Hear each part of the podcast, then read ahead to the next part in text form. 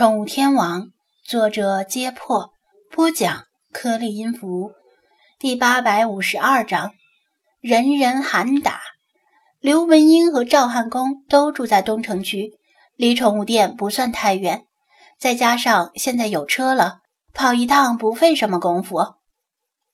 师尊，那边的客人怎么办？李坤请示道：“跟客人好好说一下，让顾客再等一天。”如果赵汉公不要，明天咱们按优惠价格给顾客送货上门。”张子安说道。“好嘞。”李坤点头答应，转身回到隔壁。张子安向鲁依云他们交代几句，便带着骨灰盒上了车，先去刘文英住的小区。至于赵汉公，带着骨灰盒上门不太好。开车前，他给赵琪发了条微信。说明自己要去给刘文英送猫的骨灰，问刘文英最近的状况如何。尽管是上班时间，赵琪还是很快回信了，说经过几天的休息且没有发病的迹象，刘文英的精神状态有所好转，但为了安全起见，还是先把小月月送到姥姥家住几天。另外，这件事儿对刘文英的亲戚都尽量保密。毕竟被有色眼光看待是很伤人的。很多人一提到传染病，尤其是高死亡率的传染病，就谈虎色变。更多的情况，赵琪也不太了解。他这几天都在上班，夜里也不太好去别人家里拜访，只能从网上嘘寒问暖。不过他很肯定，刘文英这几天都在家里，没有出门，只要过去就能找到。得到这个消息，张子安就放心了。他最担心过去一趟却扑了个空。启动发动机，他开车向刘文英和赵琪所在的小区驶去。过了上班高峰期，路上的行人车辆都不多，也不堵车。他很快来到小区门口。这是一座半新不旧的小区，建成大约十余年。小区里似乎没有地下停车库。车辆全都停在楼下，治安管理也不像新小区那般规范而严格。张子安没来过这里，放缓车速，一边避让行人，一边按照楼体标记的编号寻找刘文英那栋住宅楼。他的注意力大部分集中在楼房本身，与一位行人擦肩而过。直到通过后视镜看了一眼，他才发现。那刚走过的背影很像是刘文英，张子安赶紧踩刹车，摇下车窗，回头喊道：“是文英姐吗？”那个人驻足回头，可不正是刘文英吗？哟，是小张啊！你怎么过来了？刘文英的精神似乎有些恍惚，目光在他脸上停留数秒，才认出他来，勉强笑了笑。几天不见，刘文英的神色非常憔悴，发丝凌乱，像是老了好几岁一样。张子安本以为他是出门买菜，但随即注意到他不像是去买菜，因为谁买菜也不提着一根金属球棒。文英姐，你这是要去打棒球？他迟疑地问道。打棒球？他闻言。也是茫然一怔，顺着他的视线看到自己手里的棒球。啊，不是，我哪里会打什么棒球？这根棒子是我老公平时放在车里防身用的。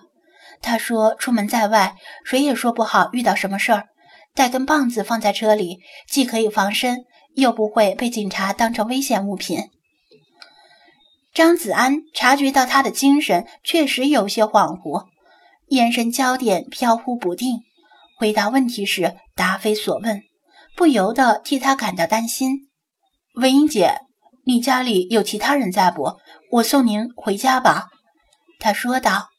“不，我还有事儿。”他坚定地摇头，目光瞟向周围，握紧手里的球棒。“我要找到抓上毛毛的那只流浪猫，打死它，看它还怎么祸害别人。张子安从认识刘文英的第一天起，就知道他是个平易近人、与人为善的亲切中年人。但他说出这些话的时候，眉目里弥漫着些许罕见的戾气，由于紧咬牙关，而令双颊显得瘦削而凌厉，眼神里更是喷射出憎恨的火花。尽管他看到球棒的第一眼就隐约猜到了，但从他口中亲耳得到证实，还是令他深感震惊。显然，暹罗之死给他带来了太大的打击，自己险些感染狂犬病而家破人亡的事实又令他过于惊惧，最后迁怒于那只抓伤暹罗的流浪猫。张子安也不知道怎么劝慰他，正为难的时候，就听身后有人说道：“文英姐，这人是谁呀？你认识？”语气有点冲，不太客气。张子安回头一看，是一位身高差不多一米九、体重差不多一百九的壮汉，年龄与自己相仿，天气还挺凉，却已经早早穿上了短袖打底衫。一件蓝色的牛仔衬衣，随意的搭在肩头，紧身的打底衫完美的勾勒出他腹部凸起的曲线。他正以怀疑的目光打量着生面孔的张子安。刘文英连忙介绍道：“这位是我朋友，过来探望我的。阿辉，你们那边怎么样了？”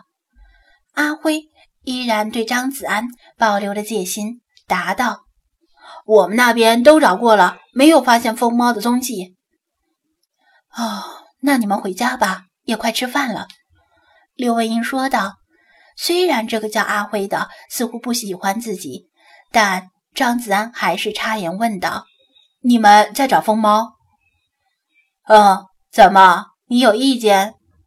阿辉的语气里火药味十足。他仗着身高体壮，为人豪爽讲义气。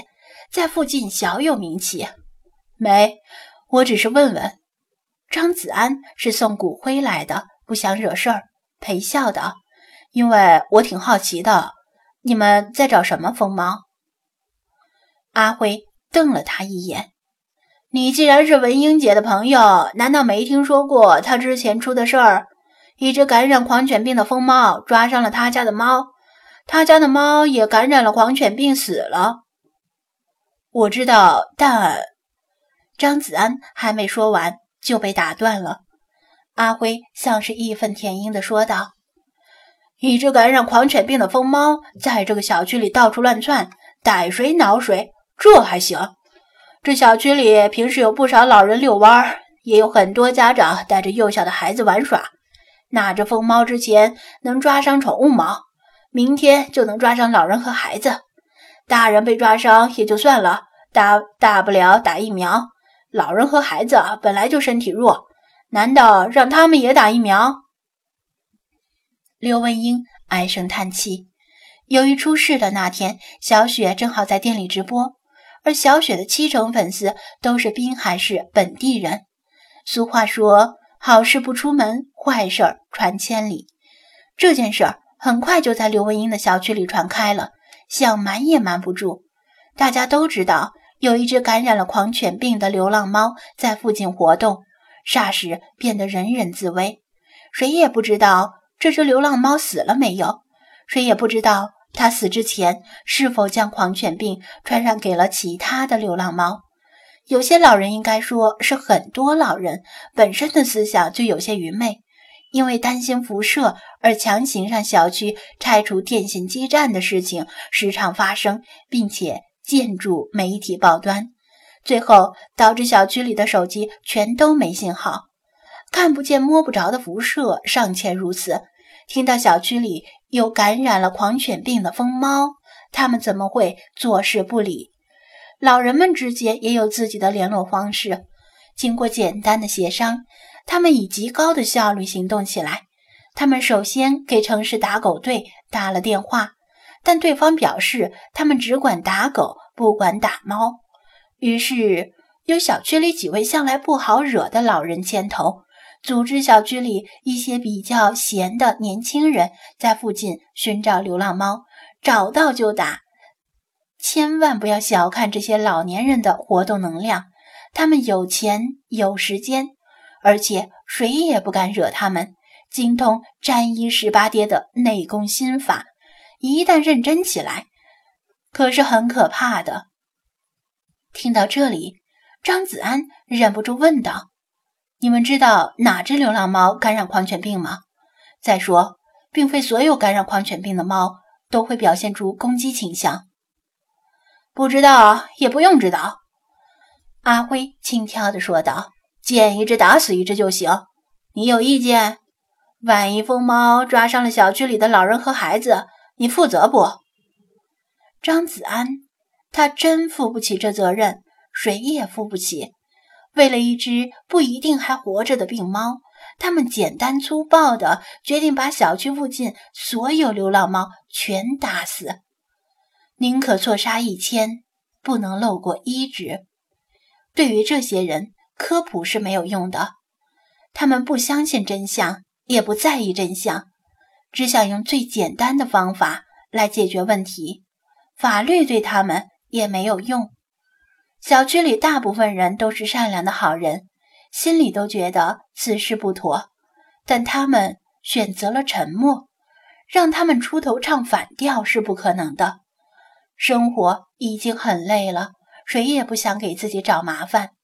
更何况很多人根本不喜欢宠物，无论是猫还是狗，在他们眼中与蝼蚁无异，打死就打死了。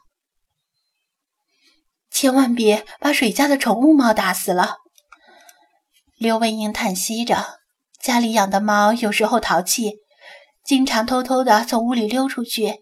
别把人家养的猫当成流浪猫。文英姐，这件事儿你就别瞎操心了，好好休养身体。您也别整天拎着豹子在外面转悠了。依我看，您就算是见到了流浪猫，也舍不得下手，还是让我们来吧。阿辉拍着肚子说道：“刘文英颓然低头，违背他本性而强装出来的狠力顿时消散了。好吧，那我回家了，你们多辛苦一下。”他神情恍惚，心乱如麻，正想往家走，突然想起张子安还在旁边，他还没来得及问张子安的来意。对了，小张，你看我都糊涂了。你今天过来是？张子安从车里取出骨灰盒，这是您家猫的骨灰，我给您送来了。